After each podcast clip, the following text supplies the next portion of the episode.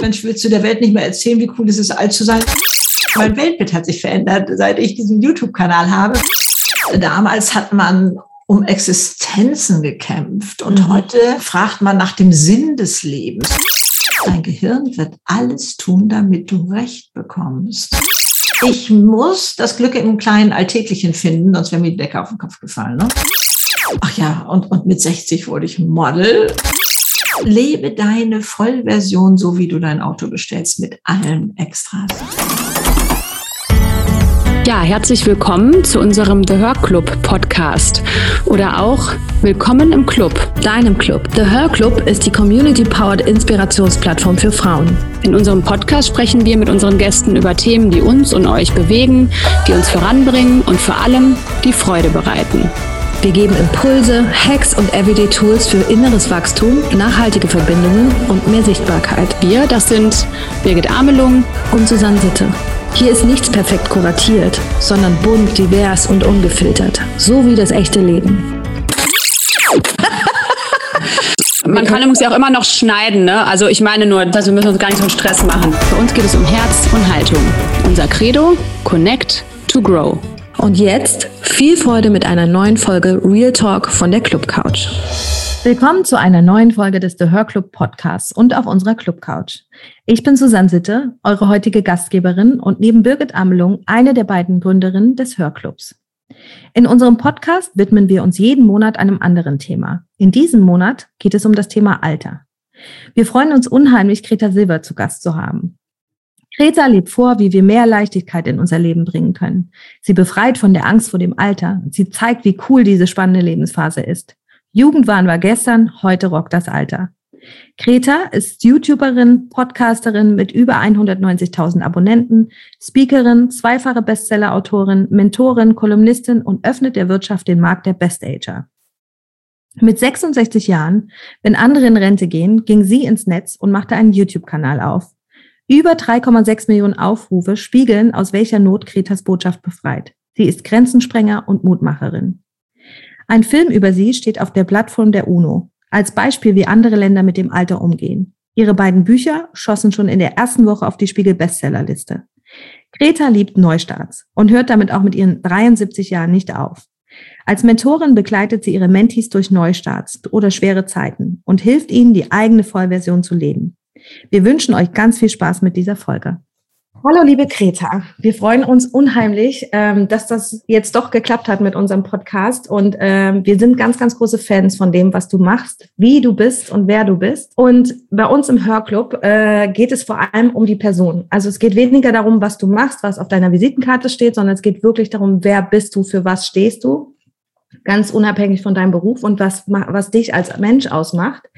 Und deswegen steigen wir immer mit der gleichen Frage ein und die lautet, wer bist du? Erstmal Dankeschön, äh, dass ich dabei sein darf äh, hier bei eurer so zauberhaften Community. Vielen Dank dafür. Ich bin jemand, der ein Leben, wie wir alle, mit Krisen und Niederlagen erlebt hat und daraus eine Stärke zieht. Ich bin 73 Jahre alt habe ein tolles, intensives Familienleben. Meine Kinder sind natürlich groß, drei Kinder.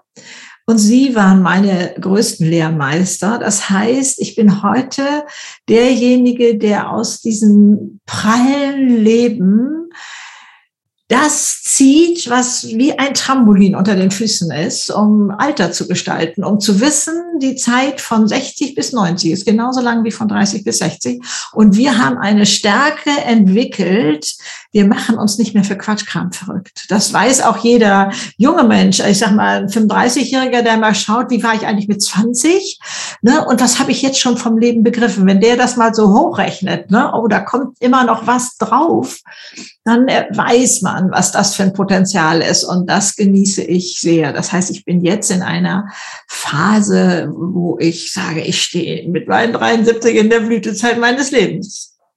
Das sieht man dir auch an. Also unsere Hörer können dich leider nicht sehen, aber das sieht man dir auch an. Du strahlst und blühst und das ist eine große Freude.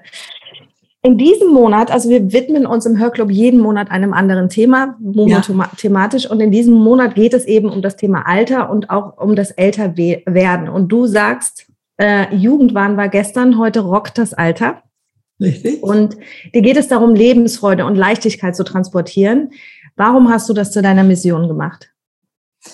Also ich bin äh, recht spielerisch da reingestolpert. Das war am Anfang gar nicht meine Mission, wie ich die heute erlebe, empfinde. Es tauchte die Frage auf ähm, von einer jugendlichen Freundin, Mensch, willst du der Welt nicht mehr erzählen, wie cool es ist, alt zu sein? Ich glaube, die anderen Menschen leben das irgendwie anders als du oder so. Ne? Und dann habe ich so gefragt, ja, was soll ich machen? Ja, mach mal einen YouTube-Kanal auf. Ich hatte noch nicht mal Facebook-Erfahrung, also habe ich mich am nächsten Tag hingesetzt und einen YouTube-Kanal aufgemacht. Also mittlerweile, also das ist ähm, gewesen, als ich 66 war, also vor sieben Jahren, habe ich angefangen. Äh, da stehen mittlerweile über 600 Filme drauf drauf und er ist 3,6 Millionen Mal geklickt. Ich fasse es nicht. Also das war so mein Anfang. Und als ich dann äh, Rückmeldungen bekam, was das mit den Menschen da draußen macht, da habe ich erst begriffen, dass das so ein Fund ist, was ich in der Hand habe. Und heute bin ich da wirklich mit Leidenschaft Fahnenträger geworden. Also ich denke, die Welle rollt. Ich bin maximal ein Fahnenträger. Die, die neuen Alten, wenn man so will. Ne? Ich bin ja drei Jahre nach Kriegsende geboren und äh, ähm, ja, zwei Jahre vor dem äh, deutschen Wirtschaftswunder, ne, das alles immer besser wurde und so. Ähm, ich glaube, das macht den großen Unterschied aus. Und äh, ich komme vom Bauernhof. Also da gab es nicht noch nach dem Krieg diese Wohnungsnot und Essensnot und, und was da alles noch war. Insofern habe ich vielleicht diese, ich weiß es nicht, fünf Jahre ein bisschen Vorsprung oder so. Aber es ist für mich so toll zu erleben. Mein Weltbild hat sich verändert, seit ich diesen YouTube-Kanal habe, weil ich merke, da draußen sind so viele, die so ticken wie ich, die sagen, Mensch, Gott sei Dank kommt mal mal dieser schlimme Grauschleier da weg vom Alter. Das ist ja fürchterlich. Man wird ja so mitleidsvoll angeguckt, so nach dem Motto, äh, Mensch, wie schade, äh, jetzt ist sie 60, vorher war sie eigentlich eine ganz tolle Frau oder irgendwie sowas. Und man versteht, dass da nochmal ein, eine unglaubliche Power drin steckt. Und, und wenn die mal ins Rollen kommt, wenn man die Flügel mal ausklappt nach dieser ja, so intensiven Familienzeit. Ich finde, jede Lebenszeit ist kostbar. Ich stelle mich nicht hin und sage, das Alter ist das Beste. Nein, sondern ich sage, aber es ist auch nochmal eine tolle Zeit. Also man soll jede Lebenszeit genießen und es ist schon faszinierend, wie wenig Stress man im Alter hat. Also meine Kinder sind ja nun alle irgendwie so 30 bis Anfang 40. Die stehen morgens anders auf, ne? mit kleinen Kindern und, und äh, die haben ganz was anderes an Last auf der Schulter als ich zum Beispiel. Ne? Also sich dessen mal bewusst zu sein. Und ich glaube, viele kennen den Satz, ja, ich bin zwar 60, 70 oder meinetwegen noch 80, spielt keine Rolle, aber ich fühle mich noch ganz jung. Ja. Und dann, dann frage ich so gerne nach und denke, erzähl mal, was genau meinst du damit? Ne? Ähm, ja, dieses, was kostet die Welt, das ist eben immer noch in uns. Und dann sage ich ja, und wo, wo lässt du das raus? Ne? Wo, wo wird das denn sichtbar? Und da glaube ich, kann ich so ein paar Lockerungsübungen ähm, so äh, mit auf den Weg geben, weil doch oft so eine angezogene Handbremse ist. Und, und das ist aber in unseren Köpfen. Ähm, ne? Das macht man nicht im Alter und, und sowas alles. Ne? Also äh, ich sitze hier jetzt mit einer Lederjacke, äh, also vermutlich ist das auch äh, ungewöhnlich. Ungewöhnlich. für eine 73-Jährige und sowas alles. Aber diese ganzen Grenzen mal rauszuschmeißen und dann diese Jugendlichkeit, wenn ich die in Form von dieser Lebendigkeit zu leben. Also 30 Jahre nur absitzen zu wollen. Es ist für viele, glaube ich, sehr schön, dann auch nur ein bisschen, nee, ich fühle mich gerade wie Ferien und hier ein bisschen Enkelkinder und so, es ist fein und das möchte ich auch sehr achten. Aber wenn man so das Gefühl hat, ich, Mensch, diese Lebensintensität mit 30, die möchte ich jetzt wieder machen, da kann man so viel machen. Sogar die Bundesregierung schickt uns raus. SES, e Senior Expert Service, ist eine Organisation der Bundesregierung im Zusammenschluss mit der deutschen Wirtschaft und der deutschen Handelskammer. Da ist unser Know-how gefragt, da ist man versichert, da wird alles bezahlt. Und also das einfach mal googeln. Also es gibt so viel, wo wir uns einbringen können, wo wir unterstützen können. Und das ist nicht nur das Ehrenamt, wobei das hat auch so einen komischen Grauschleier wie ja. das Alter. Das ist auch ganz schlimm. Und, und dabei jeder Ruderverein oder jeder Musikverein oder was man mal gemacht hat mit Leidenschaft, braucht auch ehrenamtlich. Also es sind nicht nur die bedürftig, wo man sagt, ah oh nee, Greta, mein Leben ist schon so schwer und wenn ich mich dann noch um solche Menschen kümmern soll oder so. Nee, es gibt auch ganz andere Sachen, die man da machen kann, kann man wunderbar googeln. Das, was du gerade sagst, hat ja auch sehr viel mit Haltung zu tun. Wie, mit welcher Haltung begegne ich dem Älterwerden oder jeder Altersstufe? Ja. Und äh, wir hatten Anfang September einen Panel-Talk zu diesem Thema und haben eben diskutiert, auch über das Thema Älterwerden und warum glaubst du, haben viele so große Angst vor dem Älterwerden oder sprechen auch so ungern darüber? Oder warum ist das so? Es hängt in der Luft etwas, ja, nach 60 kommt noch so ein bisschen was, aber das, mhm. das geht dann nur abwärts und das ist auch nicht mehr schön und das ist, äh, ja. das wird mit Schmerzen verbunden, mit allen Einschränkungen und äh, ich weiß nicht, was es da alles in unseren Köpfen gibt. Sicherlich war die Generation, die den Krieg durchgemacht hat, auch irgendwie da anders. Also anders drauf, körperlich vielleicht auch oder, oder so. Also ich, ich kann das nicht so gut vergleichen oder sagen, äh, woher kommt das, aber ich würde es schon da mit in den Zusammenhang bringen. Also da, äh, damals hat man um Existenzen gekämpft. Und mhm. heute ähm, äh, fragt man nach dem Sinn des Lebens und tut mir das gut, diesen Luxus, den wir haben, den hatten die damals nicht. Oder mhm. mal abgesehen von, sag ich mal, gesunder Ernährung und diesem Bewusstsein von Sport und, und sowas alles, das, das, das ist also das sind Geschenke jetzt in dieser Zeit, ja.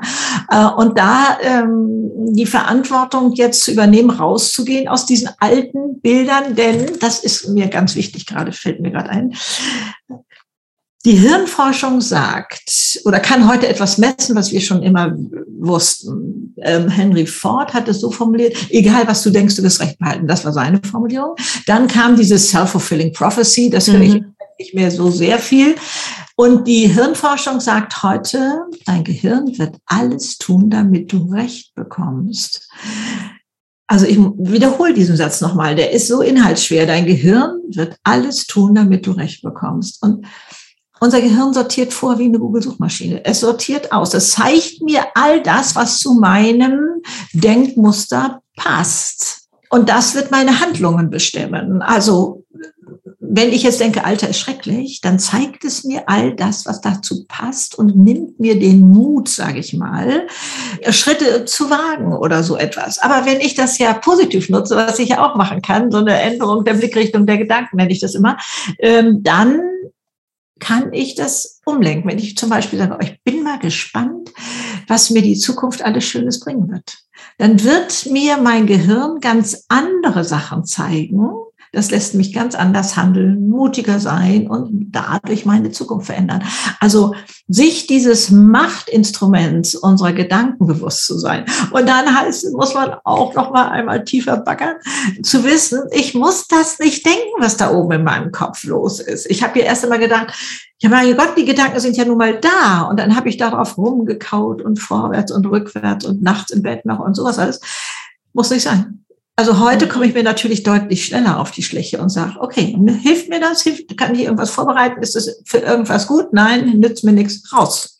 Ich ja. weiß, Gedanken kommen durch die Küchentür hinten wieder rein, aber ähm, das äh, wird ruhiger mit der Zeit und, und äh, das, äh, da ein Bewusstsein zu entwickeln, ich muss das nicht denken, ist zum Beispiel ein ganz großer Schritt, äh, Alter anders zu empfinden und das mal auf den Prüfstein zu stellen und zu sagen, stimmt das denn überhaupt meine Vorstellung? Also ich muss ja nicht gleich alles immer vom Tisch wischen.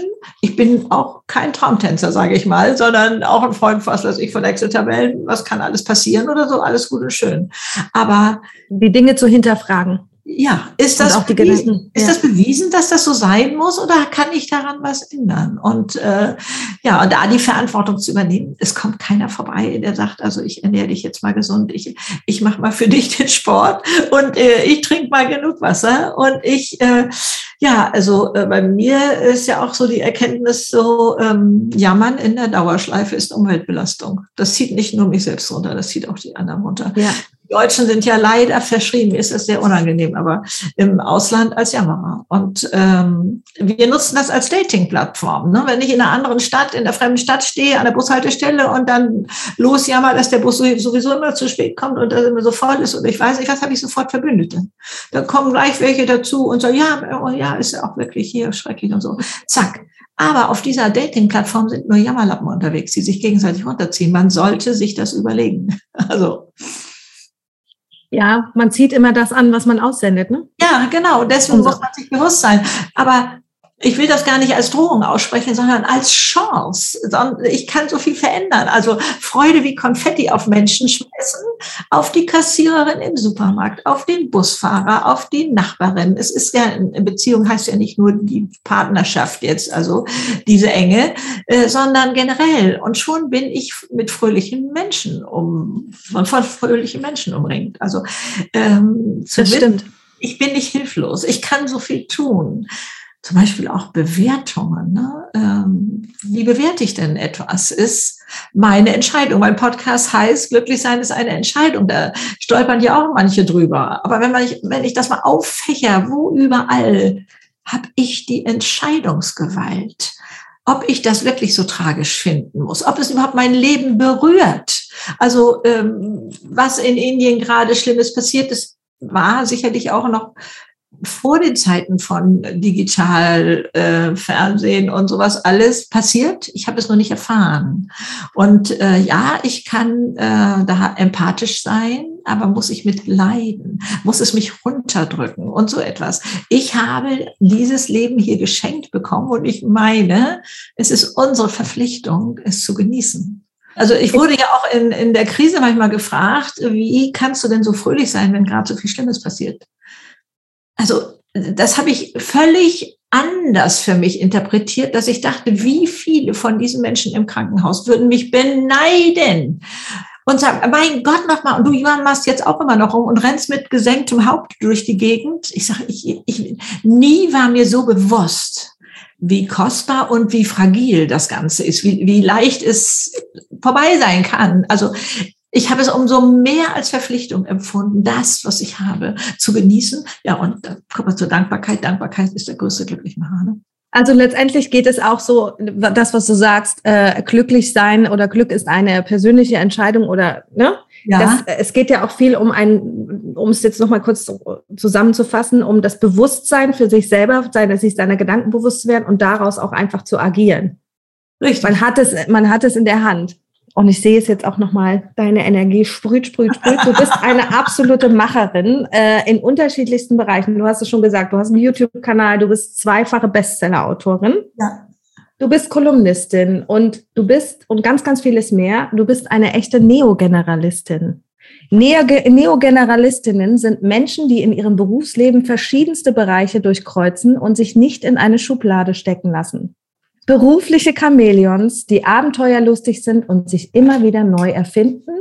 Denn Birgit und ich sind da ganz genauso und äh, wir wurden ganz oft gefragt, okay, was machst du denn beruflich? Und das war aber nicht so in einem Wort zusammenzufassen und wir waren immer beide so, äh, äh, äh, was sage ich denn jetzt? Und ja. irgendwann hat Birgit diesen, diesen, äh, dieses, da gibt's auch ein Buch dazu, dieses Wort äh, äh, gefunden und seitdem wissen wir, wir sind Neogeneralistinnen. Wundervoll. Ich habe es doch wohl schon mal gehört, aber deine Interpretation hat mir sehr geholfen. Hm? Ja, äh, auf jeden Fall würde ich da Ja schreien. Ich habe die ganze Zeit, weil du vorhin gesagt hast, mit 66, ich habe immer den Udo Jürgens Song im Kopf, oh. mit 66 Jahren fängt das Leben an. Richtig, genau. Also ich äh, habe Abitur und sonst gar nichts. Ich war 17 Jahre Hausfrauenmutter mit drei Kindern. Also heute würden wir es ja Elternzeit nennen, damals gab es das Wort noch nicht drei Kinder, Mann, Haus, Hund und so, selber Marmelade kochen. Da habe ich gelernt, ich muss das Glück im kleinen Alltäglichen finden, sonst wäre mir die Decke auf den Kopf gefallen. Ne? Das war da schon mal meine Lernerfahrung. Mit 48 habe ich mich selbstständig gemacht, wenn andere schon denken, das lohnt sich nicht mehr, ne? mit 48. Und zwar bin ich reingestolpert in Einrichtungsprojekte. Das fing damals ganz harmlos mit einem Büro an, wo ich so beratend tätig war. Äh, das sollte umgestaltet werden. Dann kam kam eine Hausbootflotte ähm, und es endete nachher im Vier-Sterne-Hotel. Und wie gesagt, keine Ausbildung dahin. Ich durfte selber die Gardinen designen. Es gehörte dazu 1000 Quadratmeter Wellness, ein Konferenzbereich, vier Restaurants. Also ich habe immer gedacht, das, boah, dass ich das darf. Ne? Ich habe ja mich nie hinstellen können und habe, hätte sagen können, was weiß ich, ein äh, Schlafzimmer kostet so und so viel, eine Küche kostet so und so viel, ich musste ja losmarschieren, das alles einzeln in der Excel-Tabelle zusammenfassen und dann dem Investor sagen, so zu dem Preis kann ich das heute besorgen. Das heißt, meine Kalkulation wurde unterschritten und ich merkte, dass Nichtwissen ein Vorteil ist. Auch an anderer Stelle, aufgrund der Größe der Projekte konnte ich Möbel selber entwerfen und Möbelbauer hatten sich dann beworben, das umsetzen zu können. Und, und dann flog ich dahin und ich glaube, gefühlte zwei Stunden hat man mir erklärt, dass das eigentlich alles nicht geht, was ich mir da ausgedacht hatte. Das heißt, ich das Fußteil vom Bett äh, so und dann äh, dieses so und so. Also ich hatte da so meine Idee. Und dann war ich einmal rausgegangen und habe gedacht, also bist nicht hierher geflogen, um dir sagen zu lassen, dass alles nicht geht. Und habe darum gebeten, dass wir hier jetzt ein Stoppschild machen und ähm, nochmal neu anfangen und dass wir und Sie schauen bitte, welchen Schritt können wir gemeinsam gehen und wo steigen Sie aus? Wo ist der Punkt, wo Sie sagen, es geht einfach nicht? Und als wir das so gemacht haben, stellte sich raus, Sie konnten alles umsetzen. Die hatten das nur noch nicht gemacht. Die hatten Grenzen im Kopf, die ich nicht hatte. Und das hat mich ja ganz anders mutig in Projekte reinspringen lassen, äh, von denen ich keine Ahnung hatte. Also ich wurde freie Journalistin. Ich hatte nachher mein eigenes PR-Büro für große Konzerne. Ich habe ähm, Kongresse organisiert, äh, sehr ungewöhnliche, auch an ungewöhnlichen Orten. Ach ja, und, und mit 60 wurde ich Model, äh, überredet von meiner Tochter, die während des Studiums gemodelt hatte. Und jetzt wurde Mutter-Tochter gebraucht und sie kriegte den Auftrag nur wenn ich dabei war. Und äh, ich habe mich so dagegen gewehrt. Ich habe mich so geschämt. Ich hatte auch da Bilder im Kopf. Das kann man doch nicht machen in meinem Alter und sowas alles. Und äh, da wog ich noch 16 Kilo mehr als heute und sowas alles. Also nur Bremsen im Kopf. Und aber sie hat mich überredet und habe ich gedacht, na ja Mensch, das hat nicht wehgetan und so schlecht war es auch nicht. Und tolle Bilder gekriegt und dann hast du noch Geld gekriegt. Also habe ich mich da mal äh, in ihrer Agentur auch angemeldet. Und dann ging das da los und so. Also es ist faszinierend, was alles möglich ist, wenn man es einfach ausprobiert, wenn man es einfach macht. Und ich weiß von so vielen Frauen hauptsächlich, ähm, die zum Beispiel sagen, ah, ich würde gerne oder ich hätte gerne, so formulieren die das dann, ich hätte gerne eigentlich so ein Café mal aufgemacht, ein Restaurant oder irgendwie sowas. Äh, und dann ähm, sage ich, ja, jetzt in kleinen Schritten anfangen. Was weiß ich, bei deinem Friseur sagen, bei mir gibt's freitags immer Lasagne, soll ich mal vier Portionen vorbeibringen? Anfangen, irgendwo. Oder beim Geburtstag fest die Torten backen und, und dann, äh, was weiß ich, sich erstmal bei der Freundin nur die Naturalien bezahlen lassen. Wenn aber deren Freundin das auch wollen, dann kannst du schon was aufschlagen. Das Wort ist inkrementell. Das kommt aus dem, also ich habe es im New Work-Bereich gelernt und zwar ist es genau das, was du gerade sagst. Anfangen in kleinen Schritten und nicht warten, bis der ganz große Plan steht und wenn das alles steht, dann rausgehen und vielleicht auch feststellen, dass es dann gar nicht mehr funktioniert, ja. sondern in kleinen Schritten anfangen. Und ich ja. liebe dieses Wort und seitdem ich dieses Wort kenne, ist auch wie dieses Neogeneralisten, das entspricht genauso mir. Ich bin auch so, okay, dann probieren wir jetzt erstmal und testen mal aus. Wenn es nicht klappt, machen wir es halt anders. So. Genau. Ähm, und deswegen wollte ich dir gerne dieses Wort auch noch schenken. Oh, das ist zauberhaft. Ich liebe Worte und äh, bin immer wieder fasziniert, wie unterschiedlich sie interpretiert werden und was für eine Spannbreite in einem Wort drin ist. Also ich mache auch einen Podcast nur mit Worten. Äh, wie Ganz denkst du über Freiheit oder sowas, ne? dass man mal das alles sich so anschaut. Ja, ja. Also insofern finde ich das schon sehr, sehr schön. Ja, also da bin ich wirklich Mutmacher geworden, auch jetzt im Alter ähm, anderen Menschen, äh, die ja einmal sagen, es lohnt sich nicht mehr oder wie kann ich das denn umsetzen und so. Da gibt es schon viele Möglichkeiten, da anzufangen, ohne ein Risiko einzugehen. Also ich wäre nicht derjenige gewesen, der einen großen Kredit aufgenommen hätte, um da etwas zu starten. Aber da ist auch jeder anders. Jeder hat da seine anderen kleinen Hemmschwellen und ähm, insofern ähm, habe ich immer gesagt, ja, ich mache Ihnen mal einen Vorschlag, ich mache Ihnen mal einen Entwurf und schauen Sie mal, ob das klappt. So und habe dann quasi meine Zeit riskiert und meine Kreativität. Und das war immer völlig in Ordnung. Ich glaube, ich bin da auch nur einmal auf den Bauch gefallen, dass jemand sagte, nee, damit kann ich nichts anfangen und hat es nachher doch umgesetzt. Das war so ein Messestand. Ich habe das von jemand anders erfahren, der auch auf der Messe war. Und äh, das war dann mein Stand. Aber ja, also okay, das passiert denn mal. Also äh, äh, das ist, äh, Risiko ist dann nicht so sehr groß in meinen nee. Augen. Was ist dein Motor? Weil du hast jetzt so viele Sachen an, erzählt, die du angefangen hast, einfach so angefangen hast. Was ist dein Motor? Was treibt dich an? Die Neugier. Ich glaube, es war die Neugier. Ich bin so neugierig auf das Leben. Ich bin so unglaublich begeisterungsfähig. Das merkt man vermutlich auch schon an meiner Stimme, wenn ich, also das ähm, lässt mich über Gräben springen. Also ich bin vom Typ her, würde ich sagen, gerne der, der das eine Bein noch in dem Vertrauten haben würde, den einen Fuß, und auf der anderen Seite aber so verlockt wird von dem, was auf der anderen Flussseite ist. Und dann hat mich ähm, so ein Satz wie, oh, wie werde ich mich fühlen, wenn ich das mache? Wie werde ich mich fühlen, wenn es mir gelingt? Das hat mich springen lassen. Äh, das hat mich springen lassen. Und ähm, ja, also ich kann das nur empfehlen. Dass, äh, ja, und wo hole ich meine Energie her, war ja, glaube ich, auch die Frage.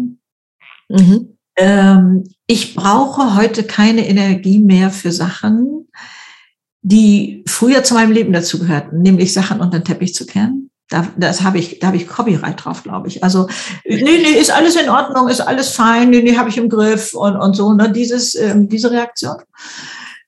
Und ähm, anzuerkennen, ja, das ist in meinem Leben jetzt passiert. Also etwas, was ich nicht will, was mein Verstand natürlich immer wusste, dass es passiert war. Aber in mir gab es so eine Sperre, die das irgendwie wohl offensichtlich nicht wahrhaben wollte. Bis hin, das hört sich jetzt sehr strange an, bis zum Tod meines Vaters, der ja mein großer Held war, der innerhalb eines Tages starb, als ich am äh, Herzinfarkt, als ich 19 war. Und ähm, also da hatte ich auch, glaube ich, den Schlüssel so tief weggeschmissen, dass ich da selber kaum rankam. Ich habe acht Jahre gebraucht, bis ich ja sagen konnte dazu.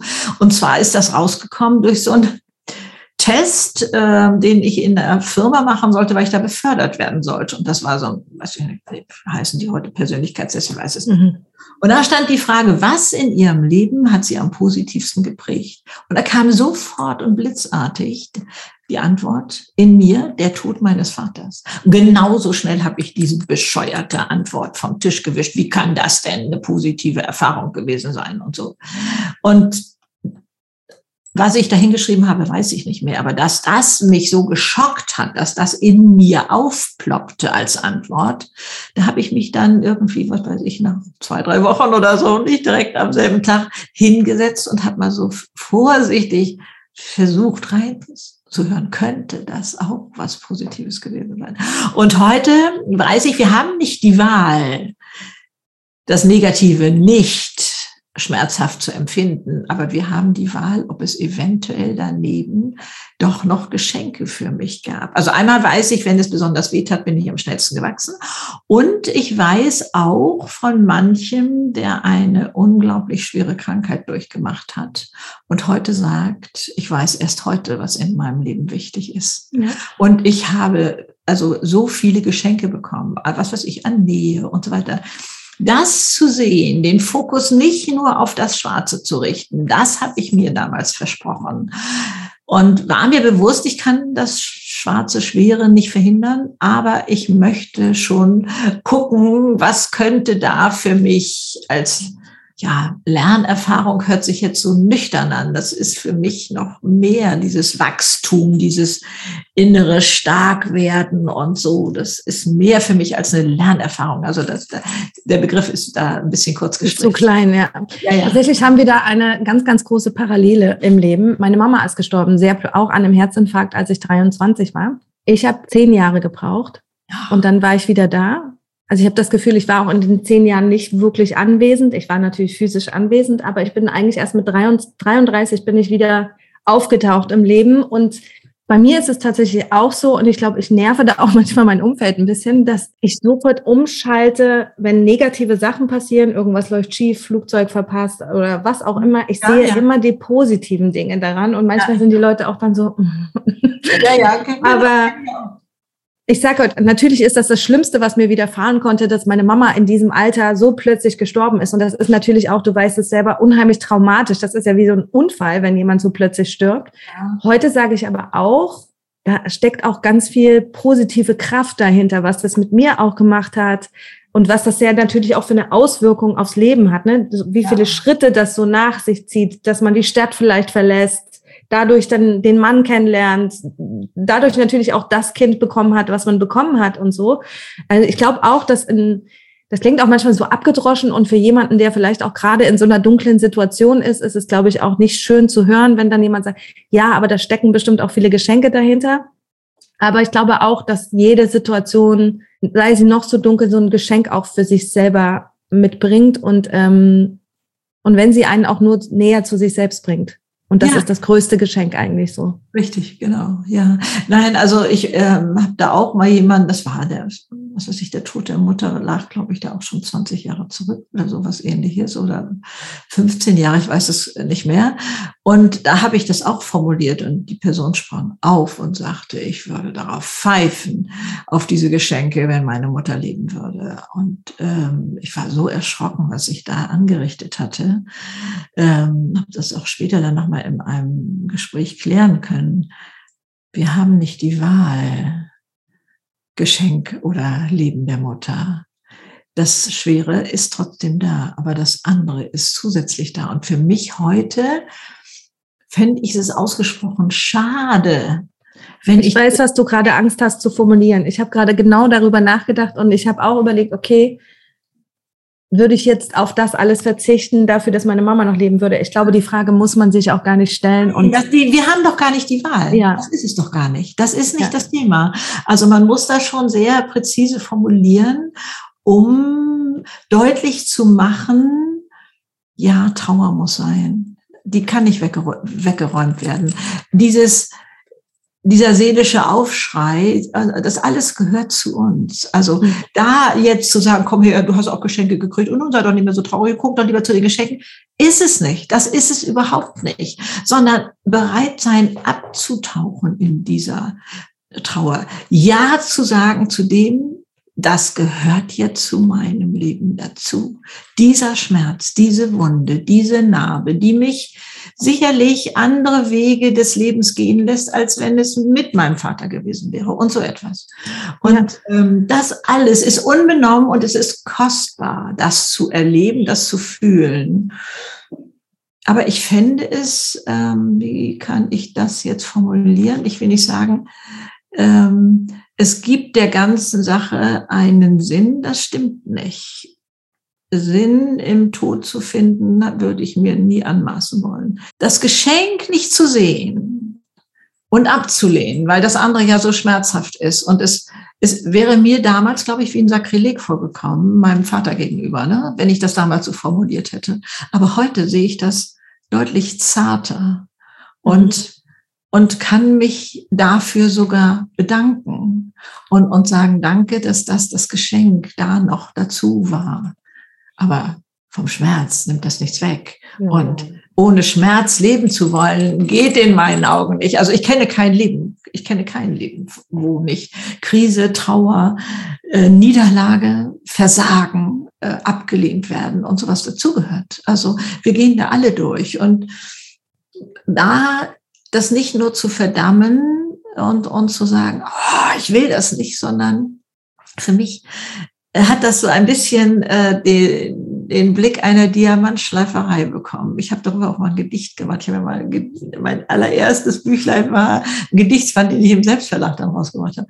Und äh, dieses, wie wird der Stein sich fühlen, wenn er aus der Erde gebrochen wird ne, und er geschliffen wird und immer mehr Facetten kommen zum Leuchten dadurch, mhm. durch diese Schleiferei. So empfinde ich heute ein Stück weit Leben. Auch in meiner Auseinandersetzung zum Beispiel mit den Kindern, wo ich ja, also ich war ja zu Hause, ich wollte die perfekte perfekte Mutter sein. Ich wollte also wirklich nur liebend meine schützenden Arme darum halten und dann sollten die so ganz gerade auswachsen.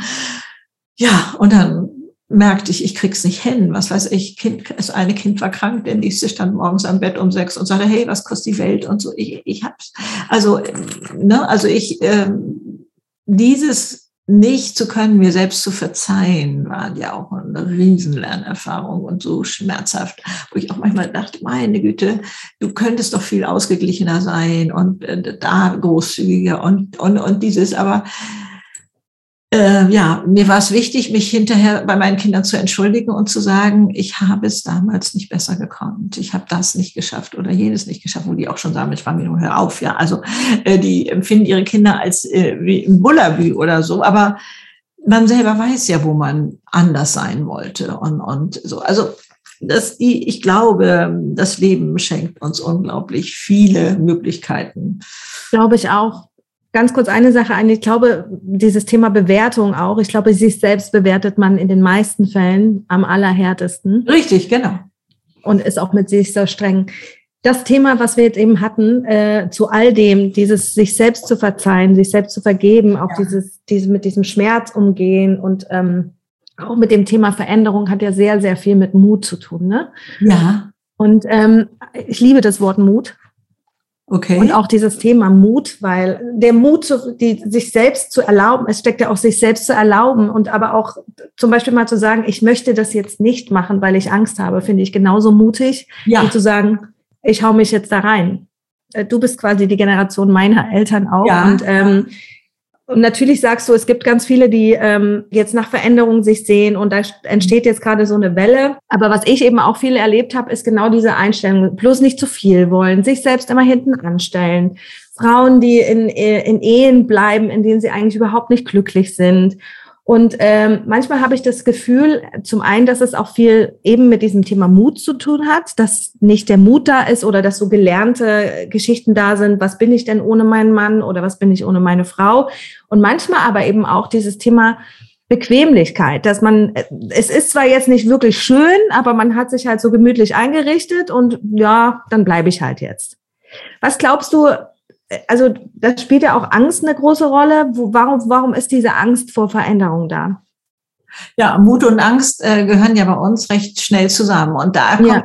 meine Definition von Mut, weil ich glaube, ich bin gar nicht mutig. Mut ist für mich nämlich diese Angst, in den Schwitzkasten unter den Arm zu klemmen und etwas trotzdem zu tun das ist nicht meine Art, sondern die, die ich vorhin geschildert habe, mit Begeisterungsfähigkeit und mit Neugier auf das Leben. Also ich glaube, wenn man eins von diesen dreien hat, kommt man gut durchs Leben. Also diese mhm.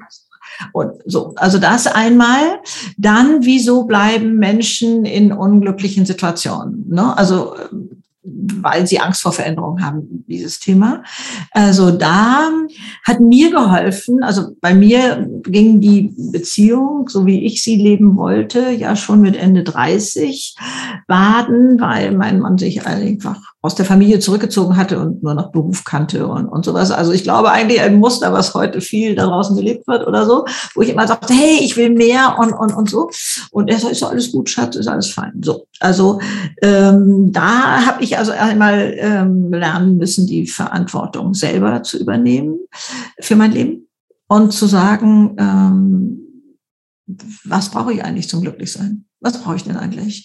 Also bei mir waren es Kinder, die wollten sich drei Jahre nicht einstellen äh, und deswegen äh, habe ich mir diese Frage mit 30 gestellt. Und äh, dann ähm, habe ich festgestellt, dieses Jahr, wenn mein Chef netter und mein Partner liebevoller wäre, dann wäre ich glücklich und merkte, ja, die Verantwortung hast du denen übertragen, aber das wissen die, glaube ich, gar nicht. Dass, da kommt keiner morgen vorbei und sagt, okay, was brauchst du heute für einen Tag? Was äh, soll ich dir in den Kalender eintragen? Was brauchst du für die nächste Woche? Das musste ich selber machen. Das fand ich ein bisschen schwierig. Noch schwieriger war aber, dass ich keinen mehr die Schuld in die Schuhe schieben konnte für mein Unglück.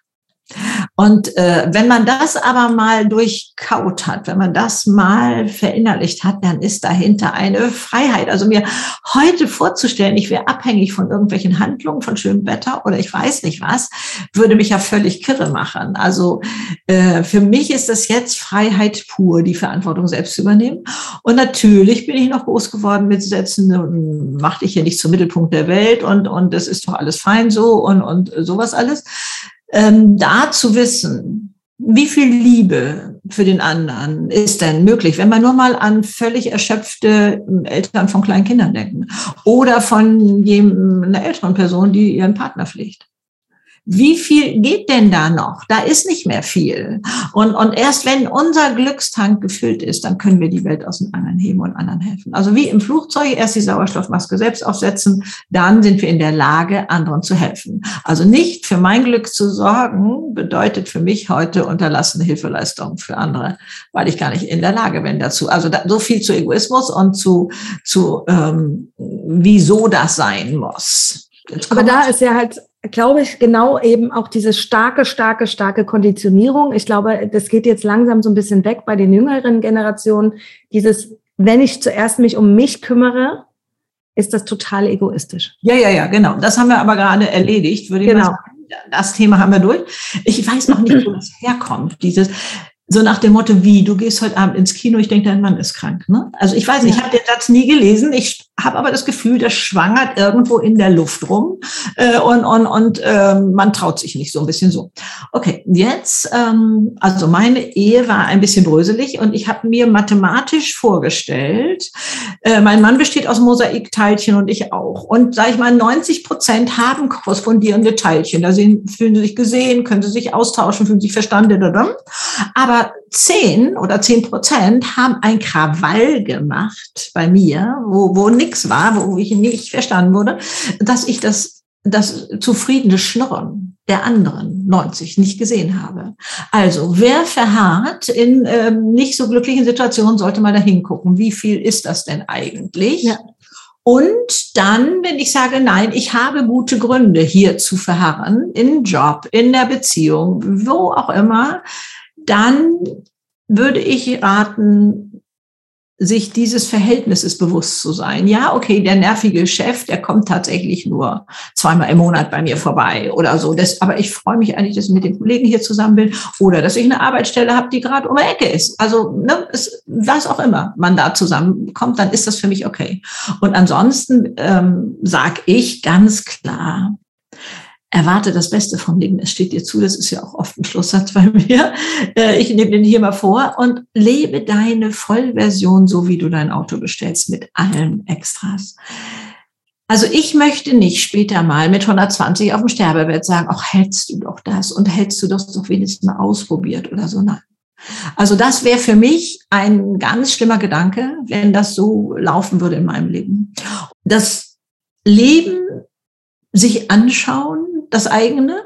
Wo mache ich Kompromisse? Wo mache ich faule Kompromisse? Also, okay, ich muss sagen, ich war mir dessen ja auch lange gar nicht so bewusst, dass ich so Kompromisse mache, dass ich dazugehören wollte, dass ich so mit angezogener Handbremse lief äh, und, und es jedem recht machen wollte. Und also das war mir nicht so bewusst. Und, und da vielleicht mal kurz innezuhalten und zu gucken, entspricht mir das Leben wenn man mir zu Beginn, was weiß ich, der Ehe, des Berufs oder was weiß ich, diese Situation, in der ich heute bin, gezeigt hätte, ja. hätte ich dann gesagt, Leute, um Gottes Willen, das ist nichts für mich und wäre abgehauen. Oder hätte ich gesagt, ja, das ist eigentlich eine ganz schöne Version. Also da mal hingucken, wie war damals meine Vorstellung davon, wie wollte ich sein, wie wollte ich mich entwickeln. Ich bin ja auch ein Freund von, was hattest du damals für Träume, wo sind deine Talente und so etwas alles. Das ist ja alles so ein bisschen flach geschliffen im Laufe des Lebens so, was ja auch sinnvoll ist, dass wir uns anpassen, sonst tut es immer weh oder so. Aber anders sein tut weh, habe ich auch mal als Thema genommen, kenne ich sehr gut. Man kriegt äh, Knüppel zwischen die Beine und ich habe immer gedacht, mein Gott, wann lernst du es denn endlich? Du musst dich da mal ne, anpassen und sonst eckst du immer wieder an. Aber zu erkennen, dass das die eigene Kostbarkeit ist, dass das dies ist, was uns authentisch werden lässt. Und erst wenn wir das zeigen, dieses Anderssein, also nicht angepasst, sondern das zeigen, wie wir wirklich sind, dann ziehen wir die Menschen an oder die sehen uns dann erst, die genauso ticken wie wir selber. Vorher ist man immer in dieser gleichen Erbsensuppe unterwegs, wo man sich anpasst. Also das, das lohnt sich. Also da mal zu gucken, muss ich das äh, oder kann ich in kleinen Schritten, da sind sie wieder, mir Nebengeleise schaffen. Also da diese Punkte, wo ich mich von meinem Mann nicht verstanden fühlte oder so, habe ich dann, was weiß ich, mal mit einer Freundin gemacht oder ich bin auch ein großer Freund von alleine machen. Früher habe ich meinen Mann mitgeschnackt, in die Oper zu kommen, dann schlief der fast ein neben mir. Dann hatte ich wieder ein schlechtes Gewissen und dachte, na ja, das ist wohl doch nicht so seins und sowas alles Quatschkram. Ich gehe alleine in die Oper, fühle mich königlich und und ähm, also da alleine loszugehen, da wo man ähm, ja sich vom Partner oder wie auch immer nicht so verstanden fühlt und so, ohne jetzt gleich, ich bin kein Freund von großen Schritten und kündigen muss oder Scheidung. Ja, ich bin jetzt seit weiß ich nicht, zwölf Jahren getrennt und seit auch ein paar Jahren geschieden.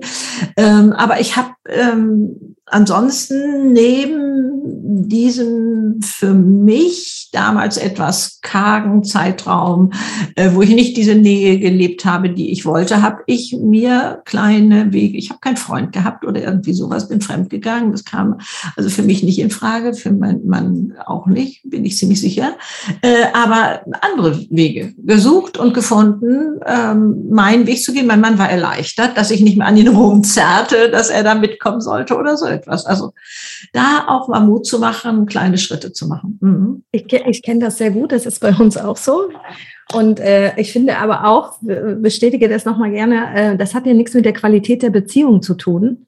Nee. Wenn man in gewissen Bereichen einfach unterschiedliche Interessen hat. Und äh, ich mache dann auch äh, viele Sachen eben mit Freundinnen, wo ich weiß, wir machen das gemeinsam. Für mich ist immer so, ich lebe nach dem Pippi Langstrumpf-Prinzip. Äh, ich mache mir die Welt so, wie sie mir gefällt. Und ich finde, man kann das ja individuell auch auf die Bedürfnisse anpassen, die jeder hat. Also auch dann eben die Bedürfnisse meines Mannes. Du hast gesagt, du hast drei wundervolle Kinder, vier Enkelkinder. Ja. Und wie finden die das, was du machst? Dass du so YouTuberin und Instagram und so weiter und so fort. Und äh, wie finden die das? Also, der größte Schock war damals mit 48, äh, als ich mich da selbstständig machte. Mhm. Da hatte mein Sohn gesagt, äh, du hast mein Frauenbild verändert. Der war damals so 16, 17, weiß ich nicht, könnte ich nachrechnen, kann ich nicht so schnell. Äh, und ähm, wie alt er damals war. Und dann sag ich, du, deine spätere Frau wird das zu schätzen wissen. Ne? Ja habe ich einfach nicht für Möglichkeiten. Mein Vater, mein Mann hat ja auch seinen Job verloren. Äh, dann, äh, nachdem ich mich selbstständig gemacht hatte, so drei, vier Jahre später muss das gewesen sein. Und ähm, dann, äh, was weiß ich, Haus nicht bezahlt und, und ähm, zwei Kinder im Studium und sowas alles, wo ich da, um Gottes Willen, jetzt aber mal die Hacken schmeißen. Ne? Also ich habe dann tatsächlich fürs Familieneinkommen sorgen müssen, habe drei Jobs parallel gemacht und, und so etwas, um das zu schaffen. Und ähm, ja, das war, glaube ich, für meine Kinder der größte Schock. Meine Tochter nannte das mal, Mami, du hast dich mehrfach erfunden, also als ganz neue, als ganz neue Person. Ich habe ja einen Künstlernamen, also Greta Silver ist auch bei mir im Personalausweis eingetragen tatsächlich, kann ich auch mit Fliegen und Bankgeschäfte machen und so. Und ähm, das dient so quasi meinem Schutz. Einmal ist es ein Unternehmensnamen, den man nicht sich nicht merken kann äh, und, und dann aber auch äh, dient es so meinem Schutz, was die Männer immer nicht so ganz verstehen, wieso braucht ihr Schutz. Ich sage, ja, ich möchte die Leute nicht hier auf meiner Terrasse stehen ja. haben oder irgendwie so. Und ähm, dann ähm, kann ich sozusagen wechsel ich. Ne? Also wenn ich jetzt nur immer Greta Silber wäre, wäre das anstrengend für meine Familie und ich kann eben auch genauso die ja, Familienmutter weiter sein und also wir leben alle sehr intensiv. Auch mein Ex-Mann äh, kommt Weihnachten und schläft hier im Gästezimmer und Kinder ziehen alle mit ihren Partnern und Enkelkindern in ihre Kinderzimmer ein und das, also ich liebe das, wir lieben es alle und, und äh, insofern äh, äh, gehört das alles mit dazu. Aber ich hatte da neulich noch eine ganz spannende Erfahrung gemacht, die ist noch gar nicht so lange her, die fiel mir vorhin äh, schon mal ein. Ich habe mich in den letzten Jahren eigentlich nur als Geschäftsfrau definiert und Mutter und Großmutter und so, das schon, aber ansonsten Geschäftsfrau. Und dann waren da so tolle Fotos entstanden äh, beim Covershooting meines neuen Buchs, kommt erst im März raus, also noch lange hin. Und wir guckten die Fotos durch und dann hatte die Fotografin, oh, boah, die lebt in New York oder in Notting Hill oder ich weiß nicht, was die, ihr da alles einfiel und, und so war rumgesponnen, das ist bestimmt eine Künstlerin und sowas alles. Und dann habe ich mich so zurückgelehnt, habe gesagt, ich bin das gar nicht. Und die guckten mich an und sagten, hey, äh, wieso nicht? Du schreibst Bücher, du machst einen YouTube-Kanal, du malst, du machst Ausstellungen, du hast einen wahnsinnigen Freundeskreis und also natürlich bist du Künstlerin auch. Und da habe ich begriffen, es nützt gar nichts, wenn man das zwar lebt, aber sich dessen nicht bewusst ist. Wenn ich zwar lebe, was weiß ich, in einem tollen Haus und bin dafür nicht dankbar, dann nützt mir das nichts. Also das war für mich ein Aha-Erlebnis sondersgleichen. Also ich musste da oben erstmal mehrere Schrauben im Kopf umdrehen und sagen, ja Mensch, die gibt's auch in dir. Äh, klar, also du bist nicht nur das eine, sondern bist auch das andere. Und also ja, mal selber zu gucken, da, wo sind denn deine Werte, die du vielleicht für selbstverständlich hältst oder deine Talente oder deine Lebensformen wir sind manchmal genervt, weil die Verwandtschaft oder der Freundeskreis ankommt und sagt, oh Mensch, kannst du mir da helfen? Kannst du das machen? Du kannst das so schnell und so. Statt nur genervt zu sein, zu sagen, oh, habe ich da ein Talent? Ist das irgendwas Besonderes? Weil wir selber das ja nicht einschätzen können. Ne? Wir haben ja. es ja so einfach. Und äh, da was draus zu machen. Also auch das ist möglich. Liebe Greta, wir haben noch eine äh, also wir haben noch drei, wir haben eigentlich drei äh, Schlussfragen, aber ähm, eine ganz kurz, äh, drei ultimative Tipps für und wie das Älterwerden und Sein leichter geht. Drei Sachen, die dir ganz spontan einfallen. Die Verantwortung fürs eigene Leben übernehmen. Mhm. Äh, diese drei Punkte beachten. Ernährung, Sport, also Körper, Emotionen, Jammern, Stichwort, und meine Gedanken. Da oben, damit ist die Schaltzentrale für welche Richtung mein Leben einschlägt. Und sich dann bewusst zu sein, Entschuldigung, dass von 60 bis 90 genauso lang bis von 30 bis 60. Dass dann nochmal ein fettes Paket kommt. Ja, das stimmt. Ich äh bin gerade, bin, werde 44 jetzt. Ich bin auch gespannt. Und ich finde so ab 40, ich hatte mehr Probleme mit der 30 als mit der 40. Ich finde, seitdem ich 40 bin, ist alles so wird weiter, ne? Es wird ja. weiter, es wird weiter äh, und das geht immer so weiter. Wenn du künftig zurückguckst, dann merkst du, boah, da ist noch mal wieder sowas dazugekommen. Und mit 60, also ich habe ja lange gedacht, na ja, also irgendwann muss es ja kommen, dieses schlimme Alter. Ne? Also irgendwann muss es ja kommen.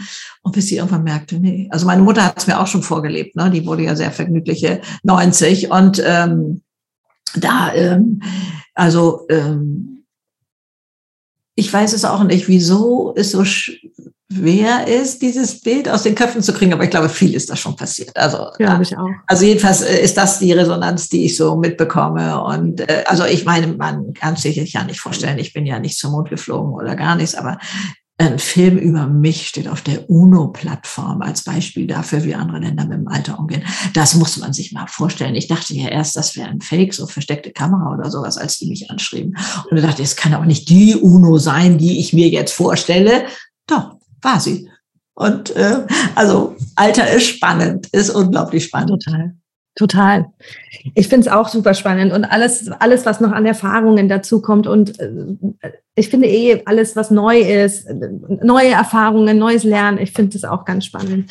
Wir haben immer eine Abschlussfrage. Also wir hatten im, äh, in unserem Mai-Podcast, wir hatten im Mai das Thema Pflanzen und hatten äh, Caroline Engwart äh, zu Gast, die ist die Hauptstadtgärtnerin, die hat einen Blog Oh ja. Und ähm, der Gast der letzten Podcast-Folge stellt quasi immer eine Frage an den nächsten Gast. Und äh, Caroline Engwart hat die Frage gestellt, was ist deine Lieblingspflanze und warum? Meine Lieblingspflanze, und ich darf nur eine nennen. Ich schwanke gerade zwischen Gänseblümchen und Apfelbaum oder irgendwie sowas. Also Baum und Schatten und da drin klettern können und eine Schaukel aufhängen und sowas. Und Gänseblümchen haben für mich eine unglaubliche Faszination. Also ich feiere im Frühling diese Gänseblümchen da auf meinem Rasen.